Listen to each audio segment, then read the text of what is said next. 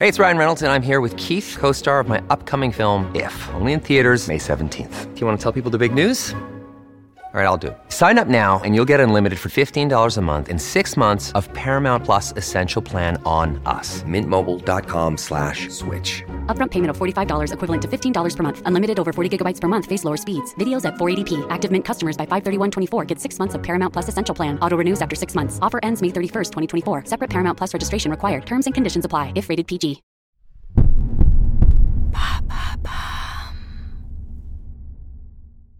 L'année 2024 marquera-t-elle l'effondrement du vivant? Merci d'avoir posé la question. En novembre 2023, la première ministre Elisabeth Borne présentait la stratégie nationale de la biodiversité. Grâce à ce plan mis en place dès le début de l'année 2024, le gouvernement souhaite stopper l'effondrement du vivant et restaurer la nature d'ici à 2030.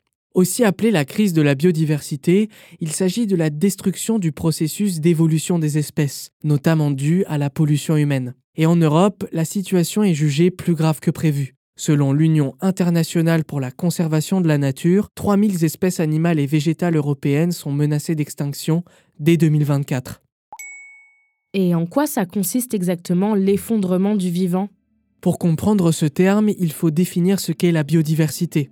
Hélène Soublet est la directrice de la Fondation de recherche pour la biodiversité. Elle explique aux médias reporters Ce terme recouvre plusieurs dimensions. Il y a bien sûr ce qu'on appelle la diversité spécifique, autrement dit le nombre d'espèces. Il y a aussi la diversité des populations ou la diversité génétique. Au sein d'une même espèce, chaque individu est différent, nous ne sommes pas des clones. Et au niveau global, il existe également une diversité des écosystèmes.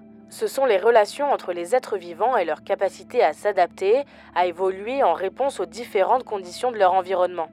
L'effondrement du vivant serait ainsi la chute lente du fonctionnement de cette biodiversité, ce qui mettrait un coup d'arrêt au processus d'évolution, entraînant même dans le cas le plus grave une extinction de masse.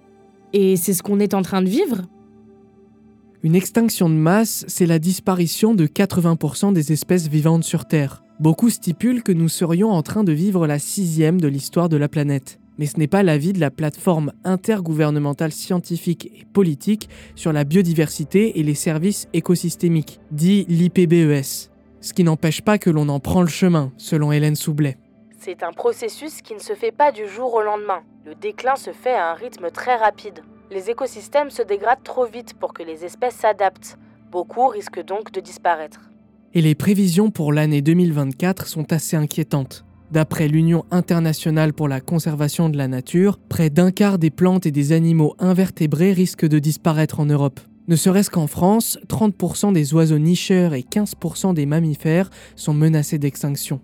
Et qu'est-ce qui va être mis en place pour y remédier?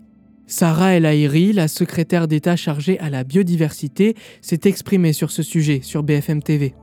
Nous souhaitons restaurer la nature avec des aires protégées, avec un milliard d'arbres plantés, 50 000 km de haies en plus, ou encore des îlots de fraîcheur dans les écoles. Mobiliser tous les acteurs, dont le monde de l'entreprise, car aujourd'hui la biodiversité est l'angle mort du monde économique. Mais le Comité national de la biodiversité, réunissant 150 scientifiques indépendants et membres d'ONG environnementales, rejette ce plan, considérant celui-ci comme trop peu ambitieux. Voilà en quoi 2024 peut être l'année qui marquera l'effondrement du vivant. Vous souhaitez réagir à cet épisode? C'est possible et ça se passe sur Spotify. Vous pouvez commenter l'épisode et répondre au sondage du jour directement sur l'appli. Maintenant, vous savez, un podcast Bababam Originals écrit et réalisé par Samuel Limbroso. Si cet épisode vous a plu, n'hésitez pas à laisser des commentaires ou des étoiles sur vos applis de podcast préférés.